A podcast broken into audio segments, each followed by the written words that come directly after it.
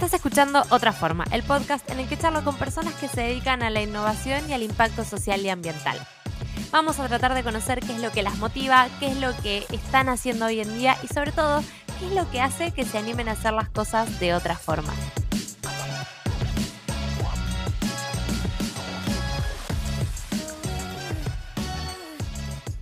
Hola, hola, bienvenidos, bienvenidas. Hoy estoy acá con Frida Walter. Ella es diseñadora industrial, hizo una especialización en gestión estratégico del diseño, es fundadora de Segundas Oportunidades, ha trabajado en el ámbito privado, ha trabajado en el ámbito público y sobre todo dedicándose los últimos años a todo lo que tenga que ver con impacto ambiental y social. Así que yo hace mucho tenía ganas ya de charlar con ella porque me parece que tiene otra mirada para ir sumando. Así que, hola Frida, bienvenida, ¿cómo estás? Hola Agustina, esa soy yo. Esa sos vos. Gracias por esa presentación. Bien, ¿y vos? Muy bien. ¿Te definís bien? ¿Hay algo que me olvidé de vos? ¿Hay algo que quieras sumar? Algo tipo, no sé, y tomo mate con azúcar o sin azúcar. Con miel, obvio con miel. Em, qué polémico. Ya empezó polémica la conversación. Jengibre, sí, va a ser toda polémica. Eh, otra cosa que sumaría que me parece que, hace que, hoy esté haciendo lo que, hago es que me crié en el campo, me crié en un pueblito que se llama Huanguelén, que está, es parte del partido de Coronel Suárez.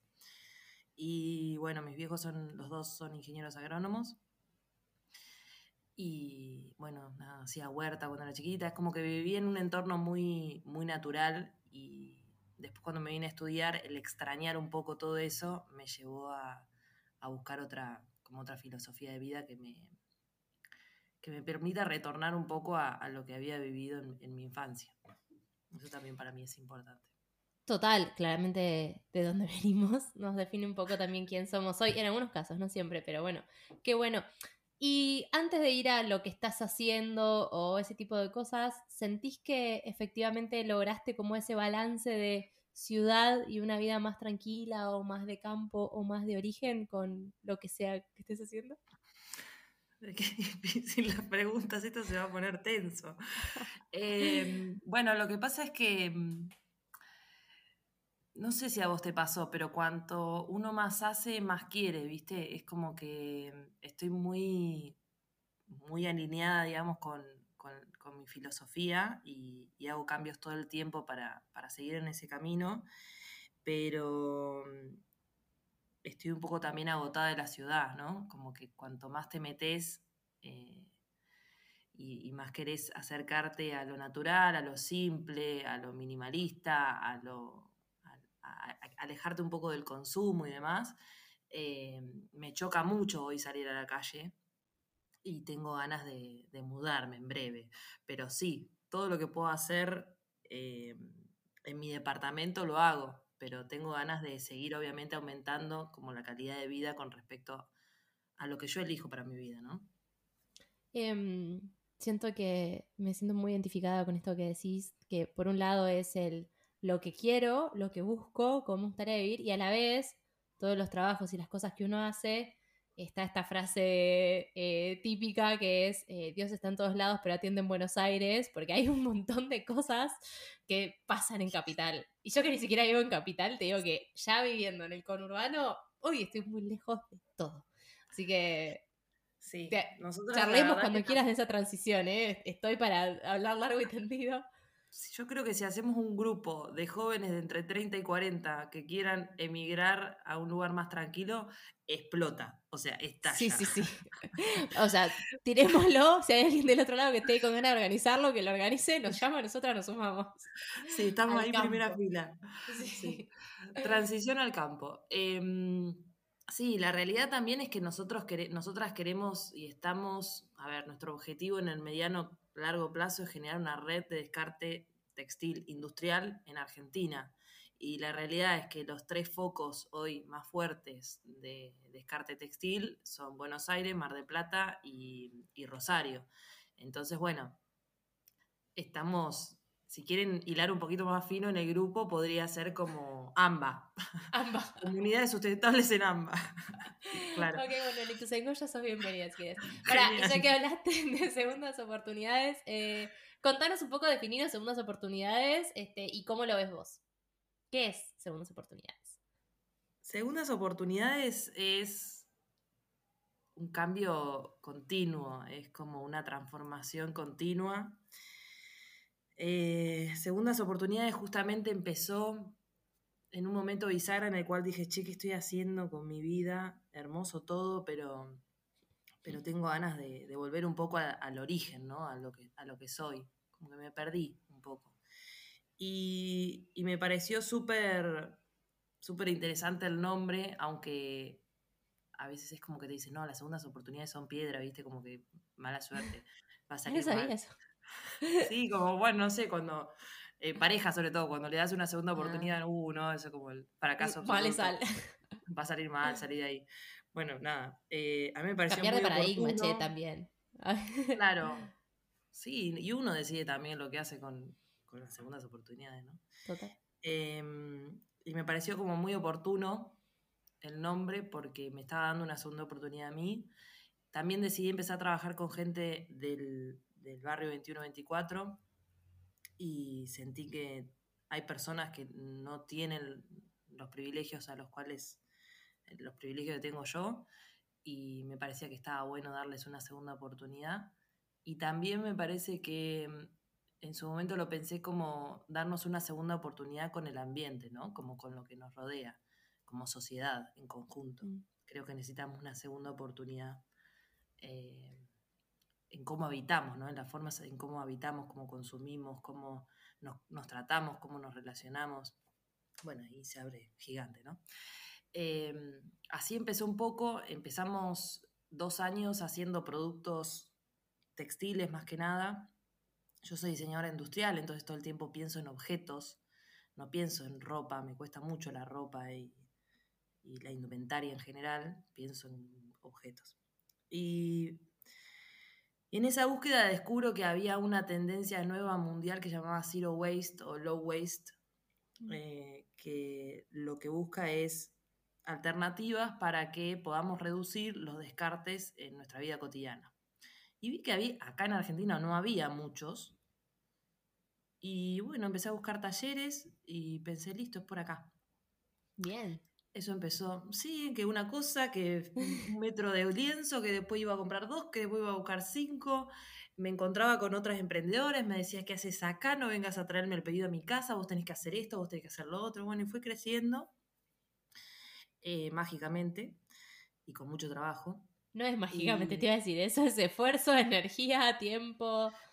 Sí, pero viste que cuando las cosas a veces tienen que salir, salen. Como que a veces las cosas fluyen más fácil que. Algunos proyectos fluyen más fácilmente que otros. Este fluyó muy rápidamente con muchísimo esfuerzo y trabajo, pero no era que estaba tirando la energía al éter, digamos, se, compensaba. claro. Pero para, déjame que, que, te interrumpa ahí, porque probablemente sea si fluyó así, es porque realmente antes detectaste una oportunidad, detectaste una necesidad y una, un faltante que había, y entonces saliste a hacer algo que la gente necesitaba. Entonces también por eso fluye y se da, porque efectivamente ataca una necesidad, una oportunidad, algo que estaba pasando, que vos lo viste, le pudiste dar forma y, convertirlo en segundas oportunidades. Sí, hubo un análisis de mercado muy intuitivo de ver qué estaba pasando en el mundo y qué estaba pasando en Argentina. Justo cuando yo empecé estaba Sentido Circular y otros, y otros emprendimientos más, no muchos más. Em, Sí, se empezó como a, congeniar todo. Y lo que me pasó después de un tiempo de escalar la producción, es generalmente cuando uno hace producción textil, vos lo sabrás perfectamente, uno puede empezar cortando en su casa y haciendo producciones chiquititas, y cuando la producción se escala, necesitas de un intermediario que es, el cortador de tela, el cortador de, moldes, eh, que te corta por ahí, no sé, qué sé yo. En vez de cortarte uno por vez, te, te corta 20 por vez. Bueno, entonces me pasaron el contacto de un cortador, yo voy al cortador y llego y fue como, ¿what? ¿Qué está pasando acá? Llego y había basura en el piso. Ajá.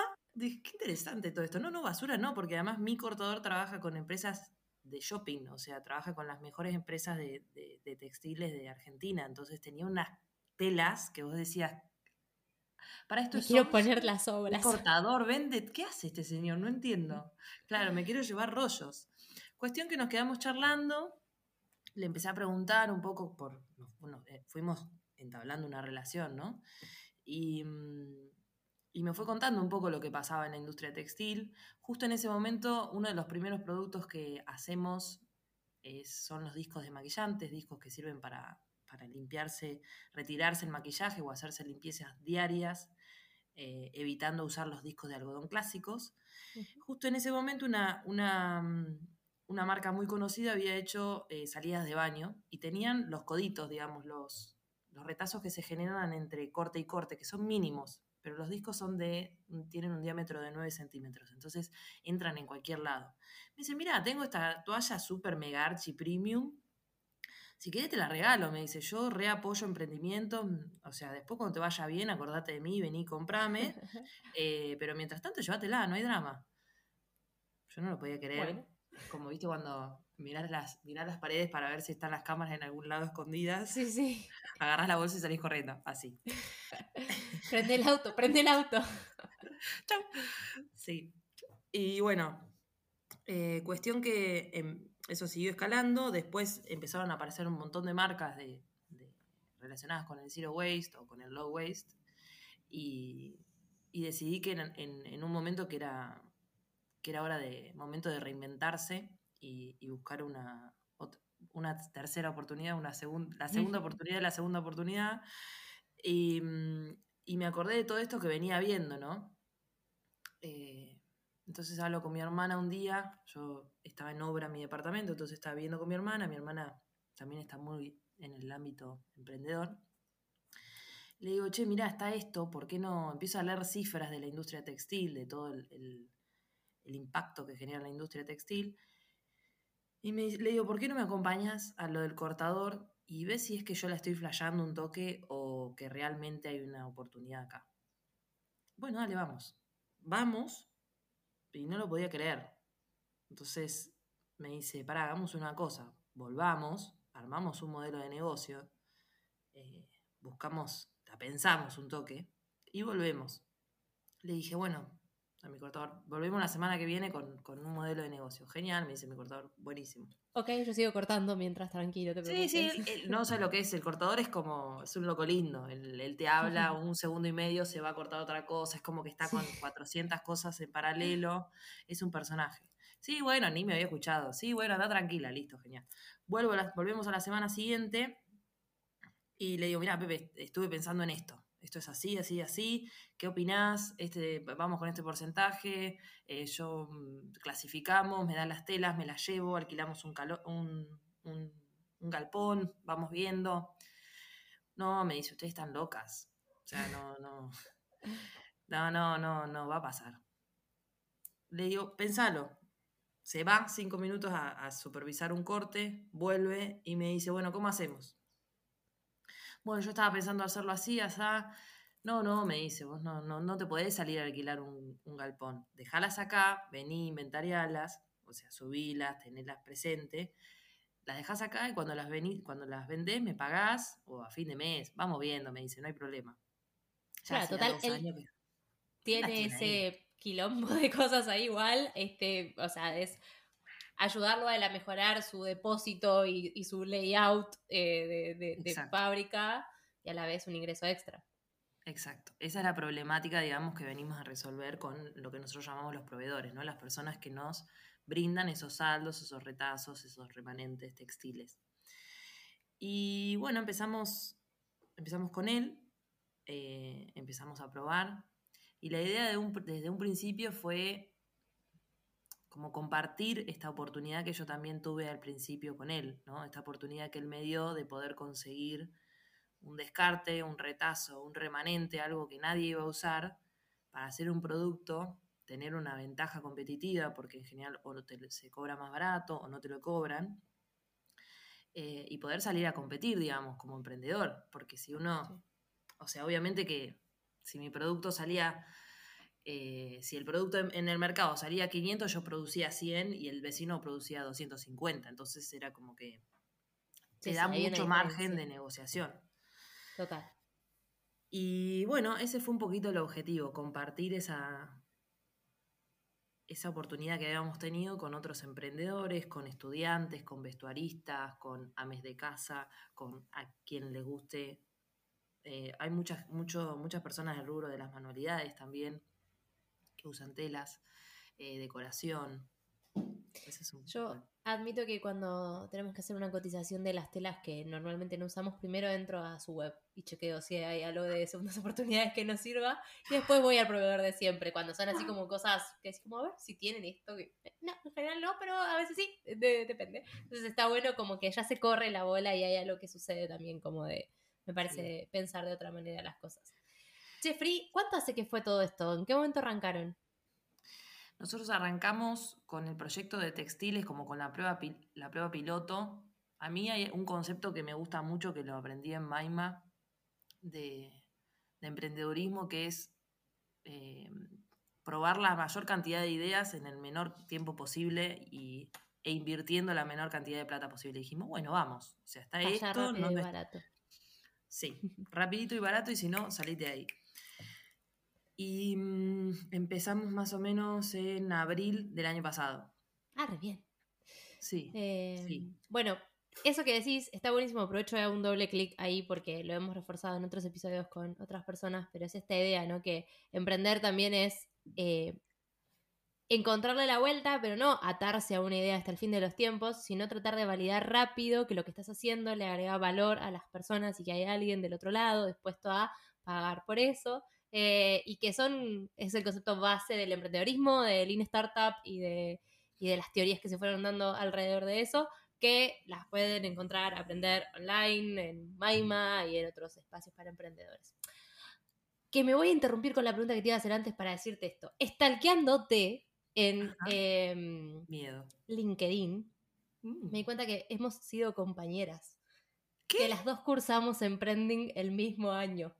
¡No! Ah, porque además volvió, me enteré que volvió Emprending y empezó creo que el viernes pasado. Sí. No lo puedo creer. Y te juro, hasta el que te dije, ay, mira, fuimos compañeras, cuando yo la cursé el mismo año, así que hemos estado sentadas ahí al ladito. No te puedo creer. Eh, yo igual, cuando iba a Emprending en, el 2019, decís que lo hicimos. 2013. 2013, por Dios, claro, yo no sabía ni cómo se llamaban en 2013. Yo creo que iba a la facu todavía, no entendía muy bien lo que pasaba en el mundo. No, eh, tal cual. Yo tenía una marca de ropa en esa época. Eh, no, yo me acuerdo que en ese momento decían, ¿tenés proyecto o venís como de escucha a aprender? Y yo obviamente que iba de, escucha a aprender, no, no, no tenía, no, estaba en mis planes ser emprendedora. O sea, sí, por lo visto sí, porque estaba en emprending, pero... algo quedó. algo quedó ahí dando vueltas. Y te juro que me causó mucha gracia porque te estabas talqueando con especialización en gestión del diseño, emprending. ¿Cómo? A ver qué año, ah, 2013. Ah, bueno, hemos estado sentados al lado de la facultad. Así que, eh, nada, ese era el chisme que tenía. Pero que bueno, todos estos espacios para emprendedores, ya sea Emprending, Maima o los distintos cursos y formaciones que hay, sirven, digamos, como para esto, para acortar camino, aprender de lo que otro ya hizo y esto que decías recién de, che, allá rápido y barato, que a ustedes les sirvió un montón para validar el negocio y seguir. Pasó un año y están ya en otro lado. Sí, todavía la verdad, te soy 100% sincera, no sé si, si no, no, no, puedo asegurar el modelo de negocio al 100%, esa es la realidad. Em, hay un concepto que a mí me gusta mucho del diseño industrial que es MAYA, que significa Most Advanced Yet Acceptable. Eso quiere decir más avanzado de lo que está, lo que por ahí se está dispuesto a aceptar. Mm. Lo que pasa muchas veces, eh, en todas partes del mundo, ¿no? Es que a, a veces la propuesta es más avanzada para, más avanzada para, el concepto de la época. Yo siento que por ahí puede ser un poco de eso. Eh, también estuvimos, estamos terminando el PAC, estamos terminando el, ministerio, de Producción. Nosotros, nos otorgó un préstamo con el que estamos haciendo la, estamos por cerrar la página web, toda la comunicación nueva, trabajamos en el logo nuevo, o sea, como todo lo que es rebranding. Y terminamos ahora el 15 de septiembre, estamos por lanzar la web. Y entiendo que, bueno, esa, pusimos mucha energía en que la, la user experience, la, la, experiencia de usuario en, en, la web sea, sea más fácil, más dinámica, más sencilla. Em, pero bueno, nosotros es como que estamos ahí, le tenemos mucha fe y cada una hace sus cosas eh, medio como en paralelo. eh, en este caso estamos como tratando de sostener porque le tenemos mucha fe al proyecto. Pero bueno, es eso, hay que, le estamos dando un poquito más de tiempo de validación. Me parece muy bien, pero emprender también es eso, y más en Argentina creo que, y sobre todo, a ver, emprender es un bardo, emprender en Argentina es un bardo, emprender con impacto en Argentina es como, bueno, el bardo al cubo, así que tranquila, dale tiempo. Eh, me parece razonable y también, o sea, habrá de última que ir iterando y buscando dónde está la, mejor oportunidad, pero todo es aprendizaje. Vi que el rebranding lo hicieron con las chicas de marcas que marcan, ¿verdad? Sí. Que Jessie fue la primera invitada de otra forma, así que el mundo sigue siendo un mundo chiquitito. No, no, nos conocemos todos. sí, tal cual. Che, y hablando de nos conocemos todos, vos emprendés con tu hermana, ¿no? Yo emprendo con Martu, que es mi hermana. Martu es, es mi socia desde el momento que empezamos con el tema de las telas. Eh, es un desafío. Generar equipos para mí es, todo un desafío, pero somos complementarias. Martu eh, está como muy asociada a lo que es la empresa, ¿no? Es, tiene un MBA, es administradora, entonces me ayuda como a darle un poco más de formato. O sea, yo soy como muy creativa eh, y estoy pensando ideas todo el tiempo y Martu me ayuda como a bajarlas a tierra, a concretarlas y a expandirlas. Claro. está bueno.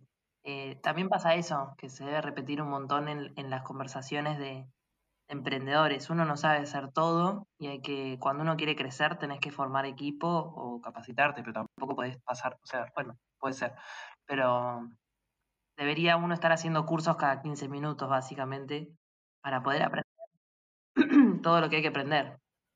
Y también tenés que estar vendiendo y tenés que estar dándole forma al negocio. No te da la vida, básicamente no, no es viable.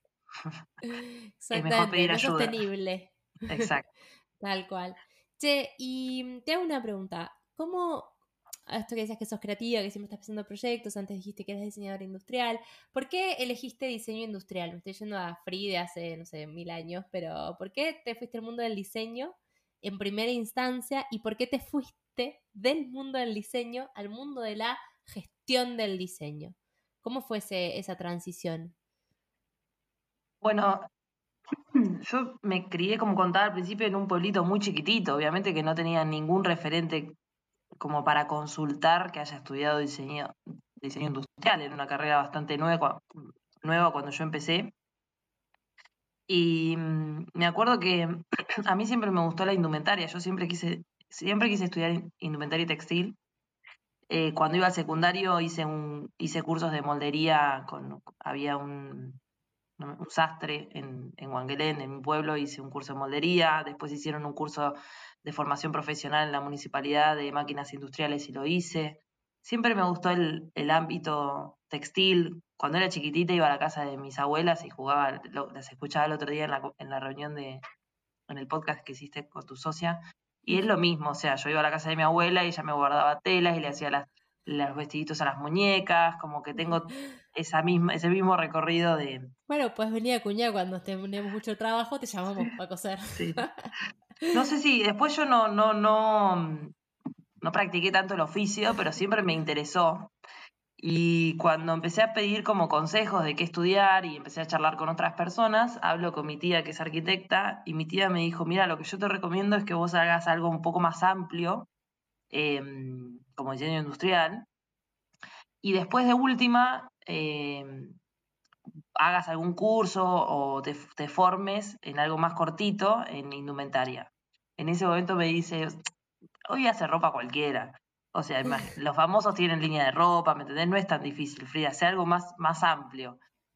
Y bueno, fue, fue como, bueno, tiene un punto, eh, me parece que no sé, le, encontré sentido, no me acuerdo muy bien cómo le encontré sentido a eso, em, pero le encontré sentido y me parece que hoy, que hoy eso me abrió un montón de puertas porque yo sigo pensando, o sea, me gustan los textiles, me gusta el ámbito textil, pero yo pienso en productos, que no hay muchas personas que, en general los que están asociados al, al, rubro textil, eh, siempre se asocia a indumentaria. Entonces, creo que ese fue como un, un gran acierto como que tengo como un poquito de las dos cosas y, y creo que, un poco cuando empecé con segundas oportunidades, eso también fue un win, ¿no? Como juntar productos, pero que sean con textiles. Y, o sea, había como todo un, todo un rubro que no estaba muy explorado. Total. Eh, y de hecho creo que tu formación probablemente también te haya dado esa mirada de acá hay un problema, hay una necesidad, hay que diseñar una solución para esto, que no necesariamente solamente un producto, sino también todo el servicio y lo que ofrecen desde segundas oportunidades. Creo que la mirada del diseño también debe haber estado ahí, ¿no? Como en esto de entender qué era lo que pasaba. Así que, nada, creo que es mi fanatismo del diseño industrial hablando. Em, no, también me pasa que, el diseño industrial me acerca a los textiles de otra manera, eh, digamos, mi, mi profesión de base, porque cuando yo me encuentro con un textil o cuando te encontrás con un descarte, el abordaje es del descarte hacia el producto, no del producto hacia la tela. ¿Qué quiero decir con esto? Cuando mm, el cortador me dijo, me están sobrando em, eh, trajes de salida de baño, toalla, uno tiene que pensar en qué propiedades tiene la toalla. Cuando uno trabaja con descartes, es el proceso inverso. No sé si me estoy expresando bien, pero empezás a hacer como un, como el brief, el, programa es al revés. Entonces vos decís, bueno, tengo disponible, por decir algo, no sé, silo bolsa de, del campo, tengo disponible banners porque, em, no sé, tengo acceso a un programa de, de ciudad que me dona, por decir algo, me dona X metros de banners por mes. Bueno, ¿qué, características tiene un banner, una lona publicitaria? Bueno, tiene una malla interna que le da súper resistencia, es impermeable, es plástico, se agrieta, em, se puede sublimar, se puede limpiar con, con alcohol. Bueno, entonces es distinto. Bueno, va a tener lógica que haga, qué sé yo, eh, no sé, una esponja, un, disco desmaquillante con un banner. No, tiene lógica que haga una mochila, que haga un bolso, que haga una campera impermeable. Eh, Total. Sí, bueno, entonces es como que en general lo que hace el diseñador, el diseñador textil o las personas que se dedican a indumentaria es quiero hacer una camisa. Bueno, ¿con qué se hace una camisa? Bueno, se hace una camisa con batista, se puede hacer una camisa con gabardina, es al revés. Claro. Y me parece que esa, esa lógica está buena y es un poco más, o sea, es muy actual, es un, es un pensamiento que nosotros tratamos como de, de reforzar y de, y de, incentivar en nuestros clientes, de empezar a, a trabajar desde los recursos que ya están disponibles, no desde qué quiero hacer yo y qué recurso tengo que conseguir. Hay millones de cosas para hacer con recursos que ya están disponibles a un costo prácticamente nulo eh, lo que hay que pensar es, bueno, ¿qué puedo hacer con eso?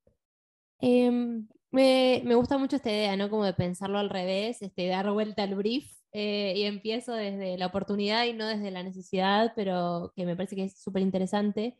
Pero recién ahí dijiste de un costo casi nulo y te quería preguntar cuál era tu mirada con respecto a em, qué pasa con los costos de logística de recuperación de algunos de esos textiles o de esos materiales de descarte. O qué pasa con, por ejemplo, con el ejemplo del silo bolsa o de, materiales que se descartan, pero que antes de ser descartados quizás se tienen polvillo o necesitan limpieza, necesitan uso de agua. ¿Cómo, ¿Cuál es tu mirada con respecto a ese tipo de recuperación de materiales? Cada caso es un caso, cada caso es particular, ¿no? Eh, por ejemplo, en el caso del silo bolsa, como contaba al principio, yo soy, vengo del campo, mis, viejos son ingenieros agrónomos, entonces lo estuvimos analizando bastante. En el caso del silo bolsa tenés dos opciones. Una opción es que se haya usado para... El silo bolsa es una bolsa que es como un sachet, pero más grueso, es un, es un polietileno de alta densidad, em, que se usa para guardar granos eh, es lo que se, inventó creo que en el año 70, es un invento argentino, para sustituir los hilos de chapa que habitualmente uno podría ver en la ruta. Ese material está buenísimo, es súper grueso y se está usando bastante para hacer eh, accesorios. Acopio, y, después eh, también se está empezando a usar para hacer bolsos y demás.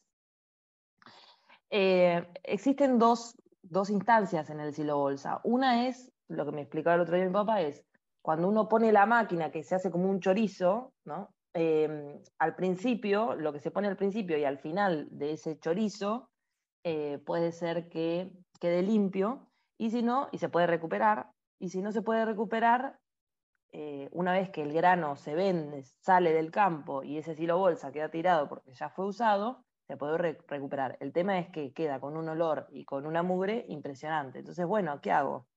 Lo lavo yo en mi casa, lo mando a un lavadero industrial. ¿Con qué lava el lavadero industrial? ¿Usa detergente biodegradable? ¿Cuánta agua usa? Em, ¿Cómo hago para que me llegue eh, a capital? ¿Lo mando con un flete directo? ¿Hago logística inversa? Es como que, bueno, se abre un, paraguas de preguntas importantes. Lo que yo creo, eh, en términos generales, es que nuestro gran desafío hoy en Argentina es que no hay regulación, no, mm. no, no, está dicho lo que hay que hacer. Entonces, por ejemplo, nosotros hoy nos sentamos con los proveedores y no podemos, primero que queremos hacer que esto sea un modelo de negocio replicable, ¿no? Entonces no aceptamos donaciones, pero en general terminamos como en una negociamos los precios de los textiles, porque ellos saben que tienen valor, porque pagaron por eso, y aunque sea un descarte y lo tengan, lo tengan acopiado, ocupando espacio en un galpón, no va a dejar de tener eh, eh, precio. Entonces, lo que pasa afuera, en otros países, por ejemplo, donde hay regulación, es que se hacen como acopios eh, públicos de materiales y se venden a un, a un costo irrisorio, pero porque la persona que descarta se tiene que hacer cargo de su descarte y es multado si no se hace cargo. Claro. Entonces, eh, acá es, completamente distinto y aunque a mí me encantaría tener eh, todos los textiles a un precio muchísimo más económico, no lo podemos hacer porque es un negocio, hay un negocio atrás. Total, y tiene sentido que haya un negocio. Creo que lo que vos decías, no hay un marco para, en el que esto represente un costo para las empresas, entonces simplemente es ganancia, mientras tengan lugar de depósito para dejarlo ahí o nadie les reclame que lo que están haciendo está mal, si lo tiran o lo descartan en vía pública, eh, nada, es como que hay ahí todavía como mucho camino por hacer, pero bueno, están, están abriendo la pregunta, como vos decías, ¿no? Como están abriendo el, camino a, que esto crezca, se replique y siga sucediendo, y me parece que, está bueno también, y que va a haber gente que se esté repensando qué hace con las cosas y de a poco se va a ir expandiendo. Em, es es como muy polémico, em, quizás, pero son pasos que uno tiene que ir dando. Me parece que si la, como vos decís, si la problemática no se, no se visibiliza, porque en general cuando nosotros hablamos de descarte la gente piensa que son cuadraditos de dos metros por dos metros, ¿me entendés? Y yo tengo en este momento 30 rollos de, estoy mirando 30 rollos de rollos enteros de descarte de una fábrica, ¿me entendés? No es que... Para. hay pedacitos. ¿De la plana o de punto? Tenemos que hablar porque tengo un montón de gabardina, un montón de lienzo. Bien, porque si era, era, plana, era como para 30 rollos, ¿qué? Ting, ting, ting. Charlemos. Ahora cortamos este episodio y tenemos una reunión comercial. Eh, si es de punto, no me interesa, esa, la otra. No, no, no, no eh, la que, son las que ustedes usan. Eh, y te hago una pregunta. En todo este camino, ¿no? Como estar mirando tendencias y qué es lo que pasa acá y qué es lo que pasa afuera, ¿cuáles son las cosas que te inspiran hoy? Que te dan ganas de esto, de seguir pensando ideas, de esto que decís que siempre traes ideas nuevas, que son como la creatividad del, del team. ¿Qué cosas son las que hoy te inspiran? Es, es como, ¿cómo decirlo? Es como siempre uno tiene que estar posicionado en un lugar en el cual como con los piecitos muy, muy en la tierra en Argentina, ser emprendedor en triple impacto en Argentina es particular en sí mismo, porque, o sea, una cosa es la expectativa y otra cosa es la realidad, ¿no? Y eh, yo creo que, la, vuelvo a lo mismo, ¿no? Como esa falta de, de marco regulatorio para un montón de cosas hace que sea un poco más complejo a veces darle forma a algunos proyectos. Yo creo que el corto, en el mediano plazo, eh, tenemos que llegar a reciclar, o sea, la idea es generar textiles reciclados. Em, estamos trabajando, eh, una de las integrantes del equipo es Agustina Vilariño, que eh, tiene su propio estudio que se llama Estudio Eñe, y ella hace eh, vellón de, telas. O sea, lo que hacen es como desgarrar textiles y hacen como un relleno de esos, con, eso, con ese desgarre, como, como que lo hacen, no sé, papel picado, pero en tela, por decirlo de alguna manera. Me acuerdo porque eh, AU fue eh, parte de un programa que tuvimos nosotros cuando yo todavía estaba en UBA, en el área de emprendedores, y AU fue una de las chicas de ese programa, así que la, tengo ubicada y tengo ubicada su máquina y su, desarrollo. Es una genia. total. Y, después, bueno, eso lo pudo ir mejorando y pudo conseguir otros proveedores y, empezó a comercializar hilo eh, hecho a partir de descarte, textil, de, reciclado. Eh, ahora está probando fieltro. Bueno, estamos como muy metidas también en eso. Em, el tema es que primero que tiene otro, como otra inversión. Mm. Eh, eso es una industria, básicamente.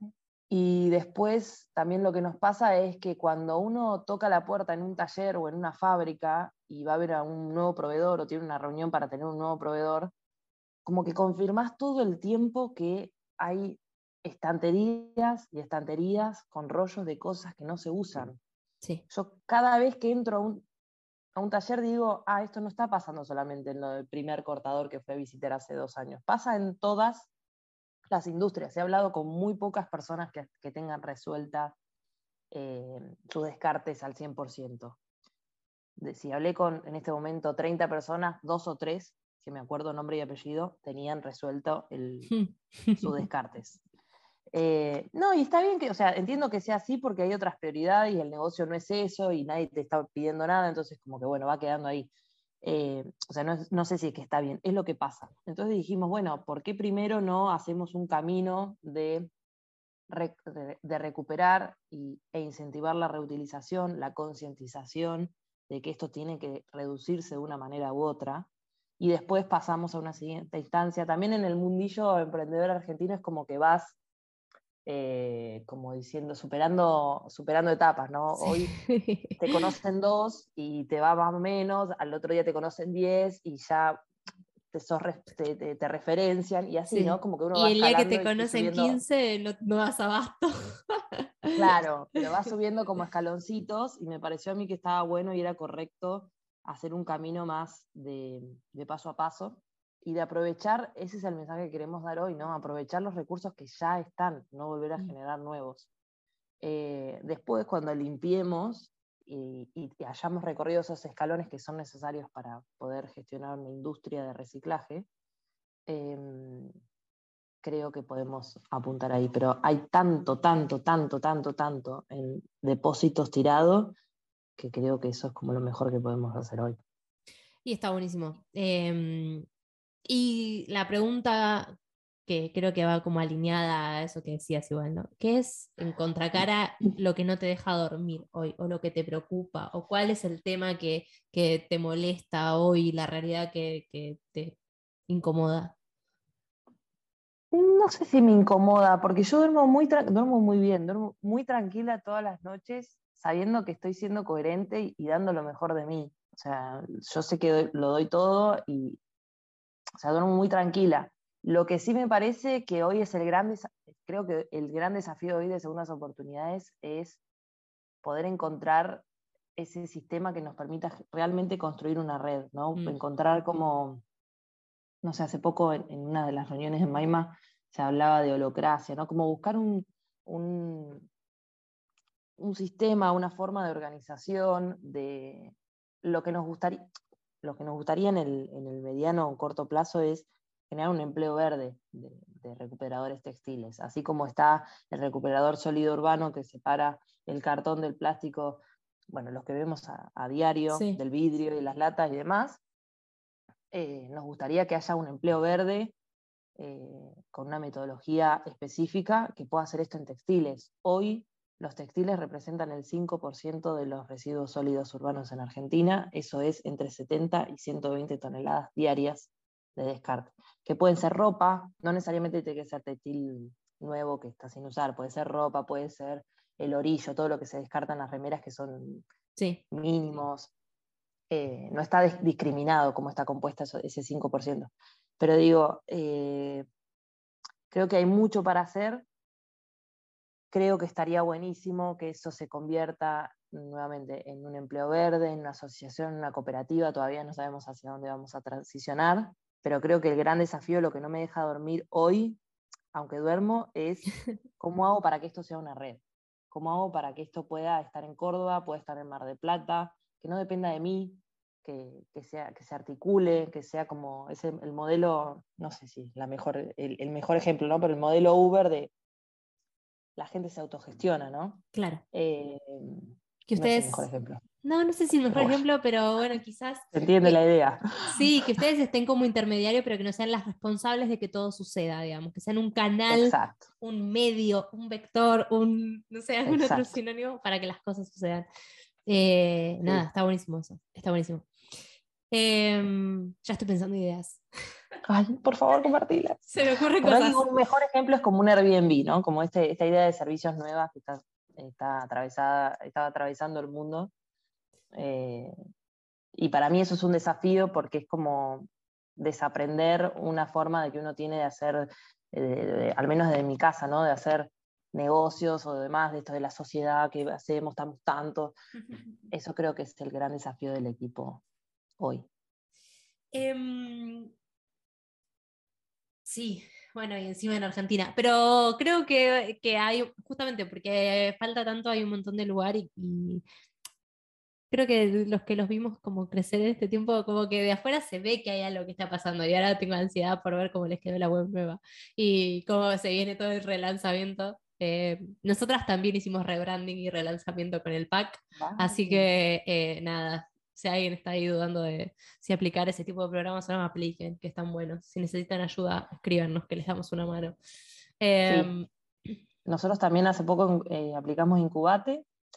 Eh, todos los espacios, o sea, yo puedo dar un consejo personal de, de, emprendedurismo, de todos los espacios que puedan encontrar para, para encontrarse con otros que, les, que están en la misma situación de, de emprender, eh, en los espacios enriquecedores que te ayudan a, capacitarte, a mejorar y demás, participen. Nosotros ahora con Incubate este año tiene como dos modalidades, una es la mentoría y otra es eh, o sea, un espacio público asociado a una mentoría. Y, eh, nos estamos eh, también en paralelo mudando al CMD. Vamos a empezar a tener un espacio físico donde las personas puedan ir a ver, tocar, chusmear, charlar y lo que quieran. ¡Qué bueno! Eh, no, eso es una noticia. ¡Ah! Estoy muy contenta. Así que es medio en paralelo. Lo de la web y, el CMD está, va a pasar ahora en breve. El objetivo justamente es eso también con respecto a lo que vos decías de, de logística y los descartes, cómo lo ves con respecto a eso. Nos estaba pasando, en la web incluimos un medidor de huella de carbono, de nuestra propia huella de carbono, y cuando hicimos el análisis nos estaba pasando que, bueno, tenemos diferentes talleres y como nosotros vamos a buscar las telas una vez que se venden, yo vivía arriba del auto, básicamente. Y es una cuestión de, obviamente, de gases de, efecto invernadero, de, combustible y de tiempo. Te decir, de tu tiempo como emprendedora también es un montón. Era un montón, un montón. Además la calle como, ay Dios.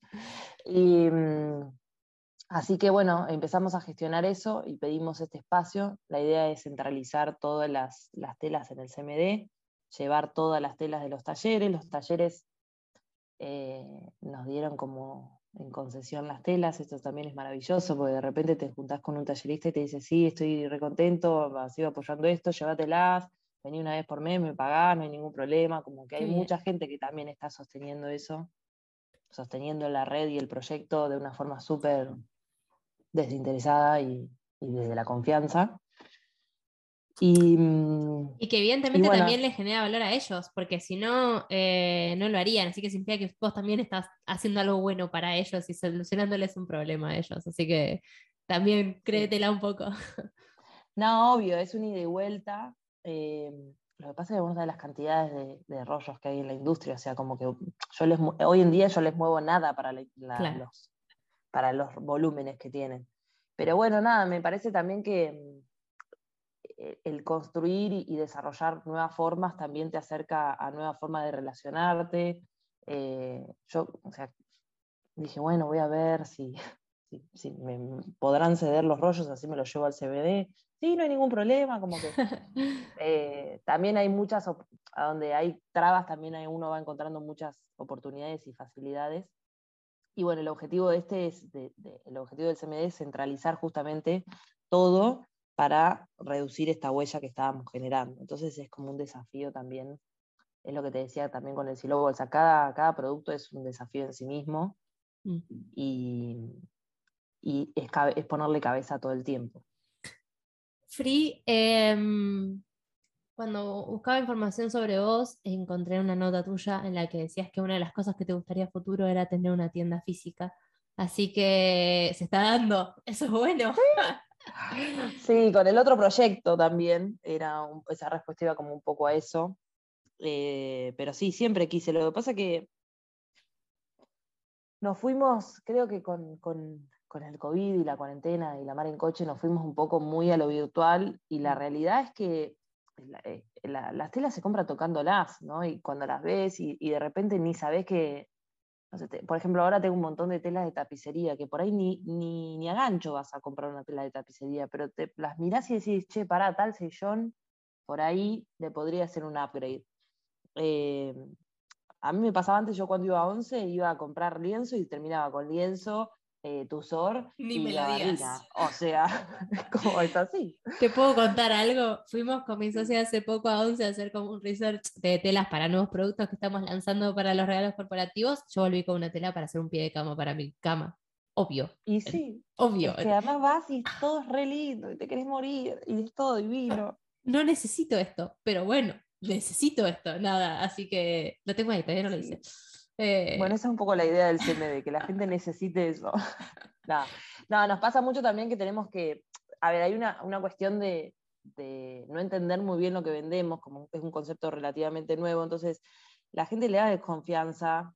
Primero que, por ejemplo, nosotros muchas veces, vuelvo a lo mismo, yo no soy diseñadora de indumentaria y textil, estamos aprendiendo. Entonces, por ejemplo, cuando hay rollos que están abiertos, que no tienen las etiquetas, vos no sabes muy bien, lo podemos, se lo podemos preguntar al tallerista, pero por ahí no le pegás a la composición, no le pegás a las onzas, no sabes si tiene 5, 6, 7, 8 onzas, ni idea. No, no, tal Entonces, claro, es un poco complejo. Prendiendo con el, con el encendedor a ver si esto es poliéster o es algodón, a ver la llama. A ver cómo es la llama, sí, está como complicado. Entonces, eh, nos piden muchas muestras también, trabajamos con gente del interior y, y también queremos reducir eso. Que eso seguramente con la gente del interior siga pasando, pero está bueno que la gente pueda también ver, dimensionar y entender lo que estamos haciendo en primera persona con sus ojitos, digamos, porque si no es como muy... es complejo de, explicar y, se, hace, se hace como toda una, una película de algo que, que es muy bueno, digamos, que está en muy buen estado, que tiene muy buena calidad. Eh, qué lindo verlas crecer, qué lindo que vayan hacia ese lado, qué lindo que tengas 30 rollos de cosa plana que te eh, me quedaría charlando todo el día con vos. Eh, aprovecho públicamente para decirte que nos tomemos un café, porque me parece divertidísimo, pero mm, ya para ser también justa con tu tiempo y no seguir robándote más tiempo, voy a la pregunta cliché de siempre del podcast. Free, eh, ¿qué libro es el libro que más regalaste en tu vida?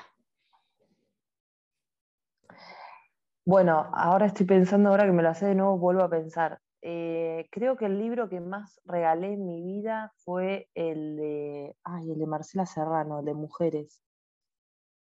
Hay uno como, Marcela Serrano es una chilena. Voy a buscarlo. el albergue de las mujeres tristes hermoso. Okay. Ese fue, si tengo que ser justa, ese fue el, libro que más regalé.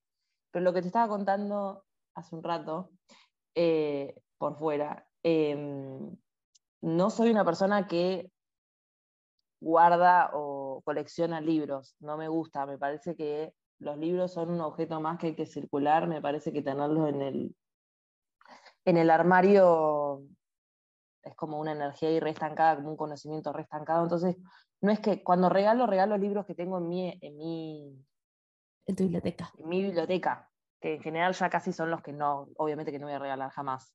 Pero, claro, como que no repito porque voy regalando los que ya tengo. Claro. Pero hoy quizás, eh, eh, hace poco leí uno que recomiendo que se llama Derechos de la Naturaleza, Ética bio, biocéntrica y políticas ambientales de Eduardo Gudinas, no sé si lo estoy pronunciando bien, em, que te lo voy a regalar.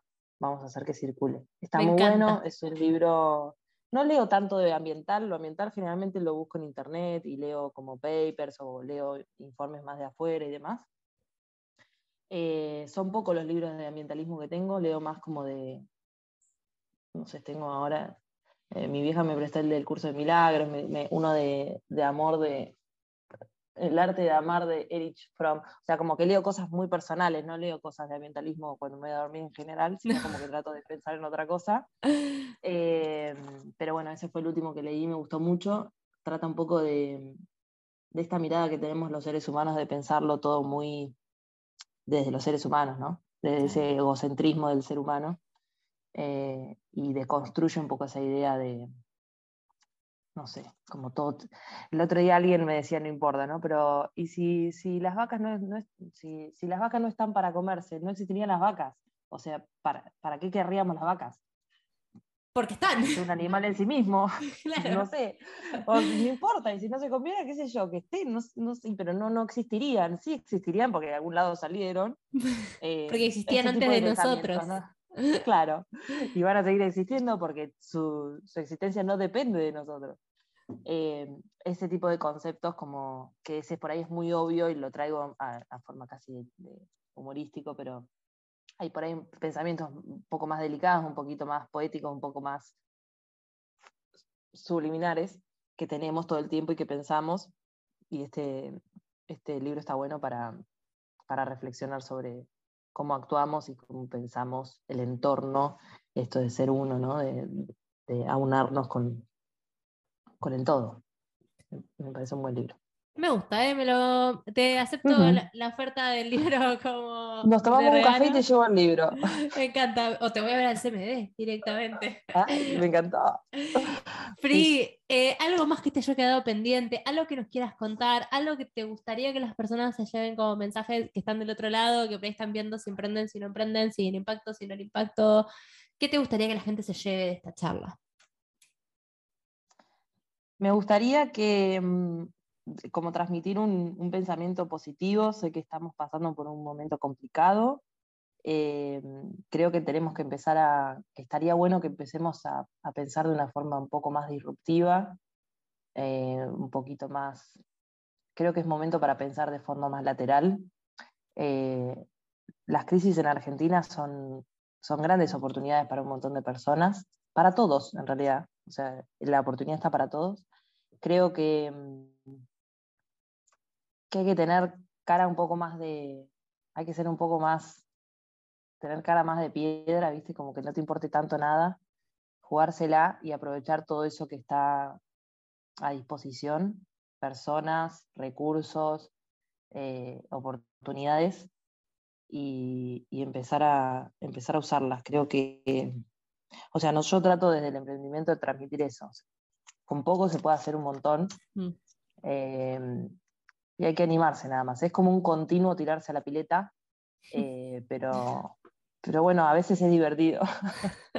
de vez en cuando me divierto. Em, y otra cosa que me gustaría es pedirles a, cada una de las personas que escuchen este, este podcast que, que, nos escriban si necesitan algo. O sea, vos si querés, vos sos como la clienta perfecta porque vas y mirás en la página web, o sea, genial, espectacular, felicitada 10. Pero también invitarlas a que, invitarlos a que, a que nos escriban si hay algo que no encuentran, porque nosotros también podemos ir sabiendo qué es lo que se necesita del otro lado, porque por ahí hay cosas que no tenemos y ni siquiera pensamos que podemos tener. Y también invitarlos a que piensen un segundo si conocen a alguien que tenga una fábrica de producción textil que genere textiles, insumos, pueden ser cierres de elásticos, avíos de todo tipo, eh, o talleres de corte y producción. Siempre, siempre todos conocemos algún, algún contacto de ese tipo, esos contactos son bienvenidos. Vuelvo a reforzar que vamos, vamos a hacer la red de descarte textil de Argentina y necesitamos todos esos contactos que por ahí nosotros no tenemos. Así que son bienvenidas las, los contactos también. Excelente, me gusta. Eh, ya estoy pensando gente para pasarte. ¿Y a dónde te podemos seguir? ¿Dónde te podemos encontrar? ¿Cómo podemos conocer tu trabajo? Mandarte los contactos y esas cosas. ¿Dónde, dónde te encontramos hoy? La red en este momento que más estamos usando es Instagram. Eh, nuestro Instagram es segundas-oportunidades-bajo. Si uno pone igual segundas oportunidades, hay, un, hay personas que venden muebles y estamos nosotros, o sea, se van a dar cuenta porque no somos muebles. no somos muebles, no vendemos muebles usados. Em, y, y, en breve vamos a estar eh, inaugurando la web que es Segundas Oportunidades. Igual si ponen en Google Segundas Oportunidades van a entrar a la web actual. Eh, nos encuentran fácil, estamos ahí como terraza a terraza.